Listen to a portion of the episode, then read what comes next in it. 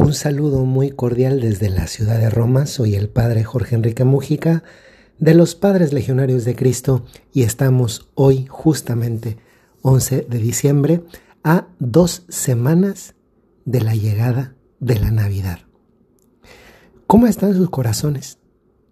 Porque ese corazón, el de cada uno de nosotros, viene a ser esa cuna que es capaz de recibir del mejor modo posible a este niño Jesús que se asoma a la ventana de nuestra vida.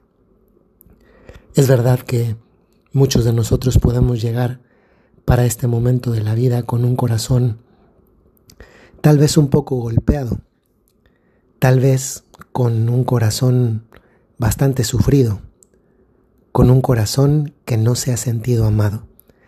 Pero este periodo, y especialmente la Navidad, es el periodo en el que de una manera verdaderamente radical Dios tiene el descaro de decirnos con todas las palabras, con todas las letras, en voz alta y con mayúsculas, que nos quiere, a pesar de que nuestra cuna pueda ser una cuna rota. Porque a Dios no le importa si las cosas son perfectas o no. Le importa que nosotros aceptemos el ofrecer lo que tenemos. ¿Saben qué pienso muchas veces que estamos llamados a ser como el niño del tambor de esa canción que precisamente se llama así? El niño del tambor. La canción dice, eh, que no poseo más que un viejo tambor. Pero ¿qué eso es lo que ofrece? Pues ¿cuál es el tambor? La cuna, digamos aquí, dado que fue con la imagen con la que, empezamos, pues lo que tengas, como lo tengas, si eso es tuyo, si eso lo ofreces, eso es lo que el Señor te va a recibir. Y le parecerá a Él, como le pareció aquel primer pesebre, el lugar más maravilloso para estar porque lo que hicieron ese lugar un lugar bellísimo, como un ámbito de acogida. No fueron los muebles, el aire acondicionado con calefacción, sino la manera y las personas que le recibieron. Dicho esto, hoy es 11 de diciembre y es la tercera semana, iniciamos la tercera semana del periodo de Adviento. Como dije, quedan 14 días, justamente dos semanas, y en dos semanas será Navidad. Hoy el Evangelio está tomado de San Mateo 11, versículo 2 al 11, y sobre ese Evangelio vamos a hacer la reflexión del día de hoy. Primero lo escuchamos. En aquel tiempo Juan se encontraba en la cárcel y habiendo oído hablar de las obras de Cristo, le mandó preguntar por medio de dos discípulos, ¿eres tú el que ha de venir o tenemos que esperar a otro? Jesús les respondió, vayan a contar a Juan lo que están viendo y oyendo. Los ciegos ven, los cojos andan, los leprosos quedan limpios de la lepra, los sordos oyen, los muertos resucitan y a los pobres se les anuncia el Evangelio. Dichoso aquel que no se sienta defraudado por mí. Cuando se fueron los discípulos, Jesús se puso a hablar a la gente acerca de Juan. ¿Qué fueron ustedes a ver en el desierto? ¿Una caña sacudida por el viento? No. Pues entonces, ¿qué fueron a ver? ¿A un hombre lujosamente vestido? No, ya que los que visten con lujo habitan en los palacios. ¿A qué fueron, pues? ¿A ver a un profeta? Sí, yo les aseguro y a uno que es todavía más que profeta, porque de él está escrito, He aquí que yo envío a mi mensajero para que vaya delante de ti y te prepare el camino. Yo les aseguro que no ha surgido entre los hijos de una mujer ninguno más grande que Juan el Bautista. Sin embargo, el más pequeño en el reino de los cielos es todavía más grande que él. ¿Qué nos cuenta el Evangelio de hoy, queridos amigos, queridos hermanos, hermanas? Hoy el Evangelio comienza contando eh, ¿dónde está Juan Bautista? Para este momento, no se nos olvide, en el contexto de este Evangelio de este domingo 11, no olvidemos que Juan el Bautista bautizaba en el río Jordán, pero también decía las cosas claras sobre la unión en la que se encontraba el rey Herodes, que estaba conviviendo con una persona que no era su mujer, sino que más bien era la mujer de un hermano, es decir, su cuñada, terminó con ella, eh, metiéndose con ella. Y Juan el Bautista no tenía reparo en decirle a las cosas lo que eran y decía, no te está permitido, Herodes, tener como mujer a la esposa de tu hermano. Esta mujer, Herodías, tenía una hija eh, que era Salomé y en uno de los bailes de las recepciones en el palacio, cuando esta joven baila ante todos los invitados de Herodes, Herodes le promete que le puede pedir lo que quiera e incluso le dará la mitad del reino. Pues bueno, esta chica, en lugar de pedir la mitad de ese reino, aconsejada por la madre, le pide la cabeza de Juan el Bautista. Y antes de que eh, decapiten a Juan el Bautista, Juan el Bautista está en la cárcel. Entonces, ese es el contexto en el que comienza el Evangelio. Juan está en la cárcel, está imposibilitado de hacer lo que hacía antes, que no solamente era bautizar, sino también llamar a la conversión. Y este llamado a la conversión y este bautismo se convertían en dos modos como él preparaba el camino para la llegada del Señor. Posiblemente Juan no la estaba pasando muy bien en la cárcel, lo cual además es comprensible. Y quizá ahí en ese periodo de, cárcel le viene esta, esta duda. Está escuchando hablar que Jesús hace esto, que hace aquello.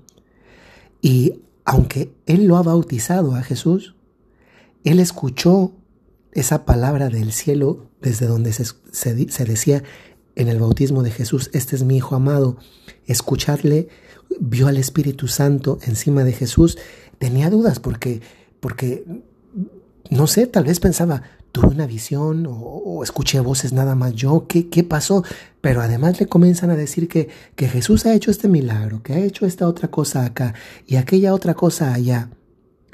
Y Juan entra como en una crisis porque dice, ¿quién es Jesús? Y Jesús, que está fuera de la cárcel, recibe la visita de dos discípulos de Juan el Bautista, que Juan el Bautista ha enviado a interrogar a Jesús. Y la pregunta que estos dos discípulos, que en definitiva es la pregunta de Juan, es, ¿eres tú el que viene o debemos esperar a otro? Juan quería una certeza en la propia vida. Quería saber si era Jesús o venía alguien más. Y a mí se me hace pues muy lindo ver que Jesús tiene la delicadeza de contestarle a Juan. Le responde no diciéndole la respuesta más cómoda y sencilla que es si soy o no soy. Jesús no responde con palabras. Jesús responde con hechos. Y entonces les dice, vayan, cuenten lo que están viendo. Los ciegos ven, los cojos andan, los leprosos quedan limpios, los sordos oyen, los muertos resucitan. Y esta parte final que es muy importante, a los pobres se les anuncia el Evangelio. Y añade esta parte que, ¿saben qué? Francamente, no recordaba esta parte del Evangelio de Mateo 11, 2 al 11. Y, y, me parece, bueno, es que hasta yo me siento muy interpelado porque dice, dichoso aquel que no se sienta defraudado por mí. Seguramente que los discípulos se regresan a darle la respuesta a Juan porque ellos también están convencidos de la respuesta. Jesús no les ha dicho palabra, les ha dicho hechos y los hechos se han convertido en la respuesta y además en una respuesta que es afirmativa. Es Él al que se espera. Pero cuando ellos se van, Jesús le habla a la gente sobre Juan. Y en lugar de decirle a la gente, ay, pues miren, Juan acaba de mandar unos que están dudando de mí, qué mal este Juan, Juanecito, ¿eh? ¿eh? Qué bueno que por esto en la cárcel, pues es el primer incrédulo y al contrario, hace un, un elogio de Juan Bautista. Y les interpela a las personas porque ahora las personas están con Jesús. Pero antes de estar con Jesús habían estado con Juan, lo iban a visitar, lo iban a ver, lo querían que los bautizara. Les dice, ¿por qué lo fueron a ver? Y les hace ver lo más profundo de su corazón, que si lo fueron a ver es porque era un profeta. Y un profeta no es el que habla por su propia cuenta. Un profeta no es un adivino, un profeta no es el que, el que anticipa el futuro a las curiosidades de las personas. No. Un profeta es aquel que transmite un mensaje de Dios. Por mucho que en ocasiones ese mensaje no sea nada cómodo. Por ejemplo, el llamado a la conversión. Por ejemplo, el decir lo que está mal. Y es entonces cuando reconociendo esto, Jesús dice, no ha surgido entre los hijos de una mujer ninguno más grande que Juan el Bautista. Híjole, escuchar ese piropo del Señor es que lean el Evangelio, los cuatro Evangelios, y vaya piropo que ha dicho Jesús, Dios, de un ser humano, de Juan Bautista.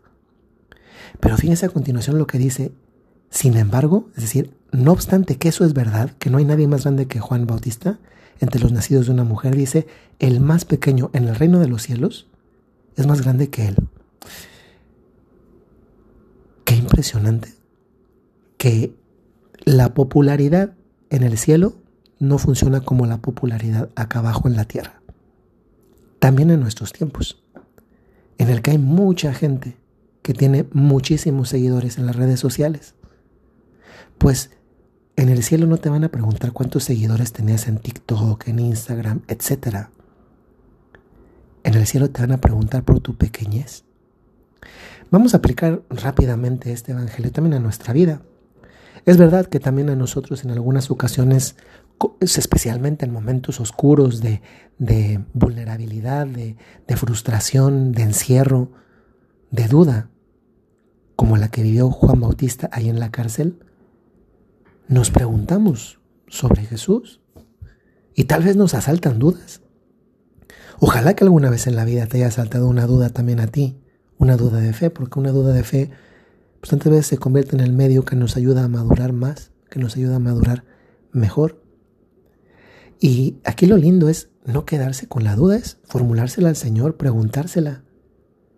Y saben, cuando le preguntamos, Dios no nos dice sí o no como no se lo dijo a los discípulos de Juan el Bautista. Usualmente, perdón, usualmente lo que hace el Señor es decirnos, mira tu vida, mira lo que he hecho en otros momentos de tu vida, mira mi paso por tu vida. Hay un poema muy bonito de San Juan de la Cruz, que a ver si me acuerdo bien, ¿eh? porque ya saben que esos podcasts los grabo de, de, de primera vez y así le, salen, ¿no? Entonces ese poema dice, pastores los que fueredes, allá por las majadas al otero, si por ventura viéredes aquel que yo más quiero, decirle que adolezco, peno y muero. Está interpelando a, las criaturas, en este caso a los pastores, pero más adelante en el poema de San Juan de la Cruz también interpela a la creación. Y hay una parte de ese poema que dice, eh, ahí dice, mm, pasó por estos sotos con presura y habiéndolos mirado con solo su figura, vestidos los dejó de su hermosura. Tantas veces Dios pasa por nuestra vida y nos deja la belleza de su paso, que a veces nos hace bien recordar, nos hace mucho bien recordar, cuando estamos en otros momentos que no son precisamente los momentos más más lindos, más bonitos, pues de la existencia humana, de nuestra propia existencia humana. Y eso también es bueno recordarlo, por cuando tenemos dudas sobre, sobre Dios, sobre dónde estaba Dios, tal vez el Señor también nos enseña a, ver los hechos de su paso por nuestra vida, hechos. Y luego, qué lindo pensar que, que Dios pues no, no se enoja cuando le preguntamos, ¿no? Y que nos hace ver que podemos ser grandes cuando en nuestra pequeñez, en nuestra humildad, reconocemos que estamos invitados a escuchar la voz de Dios a través de los profetas que viven a nuestro lado. ¿Cuántas veces se nos olvida que por nuestra condición de bautizados, también nosotros somos sacerdotes, profetas y reyes. Sacerdotes, podemos ofrecer actos de culto agradable a Dios por nuestro sacerdocio bautismal, no el sacramental, sino por el, es decir, no por haber recibido el orden del sacerdocio, sino por lo que viene como consecuencia de nuestro bautismo, podemos orar, algo tan sencillo como eso, podemos ofrecerle un acto de culto a Dios, agradable a Él. Por nuestra realeza somos, estamos llamados a servir, a reinar como Jesús, que es este reinado de servicio. Y por la profecía, por ser nuestra condición de profeta que viene del bautismo, podemos hablar de parte de Dios los mensajes de Dios. Qué responsabilidad transmitir mensajes de Dios y no los nuestros. Pero así como nosotros lo podemos hacer, otros los pueden hacer para nosotros. Y puede ser que a veces nos perdemos esos mensajes de Dios a través de otros porque nos falta la humildad suficiente. Juan Bautista tuvo la humildad para recibir ese mensaje de Dios. Él no sabía que Jesús era Dios, tenía duda de si era Dios. Al final recibe la confirmación, era Dios mismo quien hablaba, Jesús no es un profeta, Jesús es Dios. Los profetas son los que hablan nombre de Dios, Jesús no hablaba nombre de Dios, Jesús era Dios hablando. Pero ¿cuántas veces nosotros nos podemos perder el escuchar la voz de Dios? Porque pues también esos profetas que, que tal vez nosotros nos damos tres pesos por ellos, y sin embargo transmite el mensaje de Dios. Y no olvidar, este niño Jesús, que es Dios, que se hace pequeño, que se hace dependiente, necesitado, es el mismo que también nos dice hoy que el más pequeño en el reino de los cielos es todavía más grande que el gran Juan el Bautista. Pidámosle hoy a Jesús, Señor, ayúdame también a, mí también a ser pequeño. Pequeño no, ser, no es ser apocado, no es dejarte de todo pequeño es ser y reconocerte criatura en las manos de tu Creador, que además es nuestro Padre, que además nos ama y que además quiere tener una relación con nosotros. Perdón que hoy me alargué, ojalá que les sirva la meditación, que tengan muy buen inicio de semana, de esta tercera semana del periodo de Adviento. Desde la ciudad de Roma les mando un saludo muy cordial. Hasta luego.